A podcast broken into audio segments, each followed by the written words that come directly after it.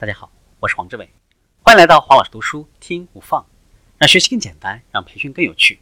我们继续分享实现共情的技巧。我们来看共情的阴暗面。共情能够帮助我们感知到危险。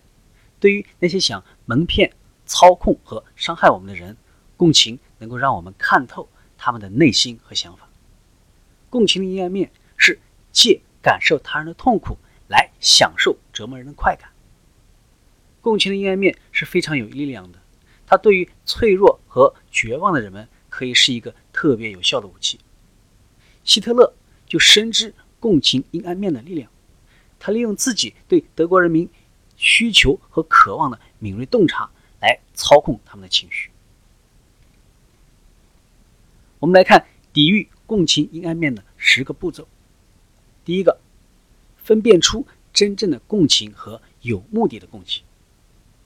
真正的共情是由关心他人和渴望去帮助他们而激发出来的，但是有目的的共情，则是主要关注于他人能够给你或者你能设法从他那里逃避掉什么东西。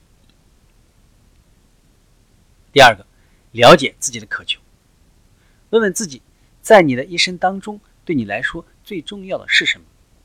也要把你以往的渴求和当今的渴求关联起来。共情能够帮助我们理解自己的渴求，看清这些渴求对我们生活产生的影响。第三个，学着相信你天生的本能。身处危险的时候，你天生的共情本能会保护你。你的体内会分泌出大量的肾上腺素，流动着大量的荷尔蒙，心跳也会加速。你的大脑在告诉你需要小心了。第四个，保持注意力。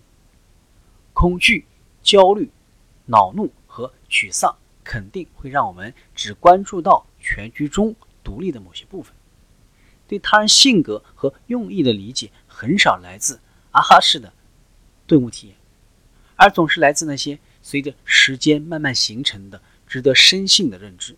所以要注意人们心情和行为的细微变化。第五个，当心。突兀的接近。如果陌生人问你很私密的问题，或者向你暴露他自己的个人信息的时候，就要当心了。亲近应该是应邀而来的，不会突然发生。那些闲聊了一会儿就跟你套近乎的人，他们脑子里想的肯定不只是你的最佳利益。第六个，小心过冷和过热两个极端。共情需要一个平衡的温度。可以用冷静的反思把火热的平情绪呢平息下来。第七个，远离总是责怪他人的人，学会识别出爱责怪他人的人，可能是你能够保护自己免受共情阴暗面伤害所采取的最重要的一步。要评估他人自我归因的意愿和能力，一个重要的方法就是去观察责怪他人的人的行为。第八个，警惕别人为了他们的目的煽动你的情绪。如果他人为了他们自己的需求来煽动你的情绪，那在表面的关系之下就酝酿着有共情的阴暗面。第九个，留意不一致的言行。我们都偶尔会出现不一致的行为，但是呢，持续的不一致行为模式就表明共情的缺失。第十个，共情不是善良的同义词。共情并不总是给出我们想要听到的答案。事实上呢，共情经常希望能够改变我们自暴自弃的行为。共情的强大在于它忠于事实。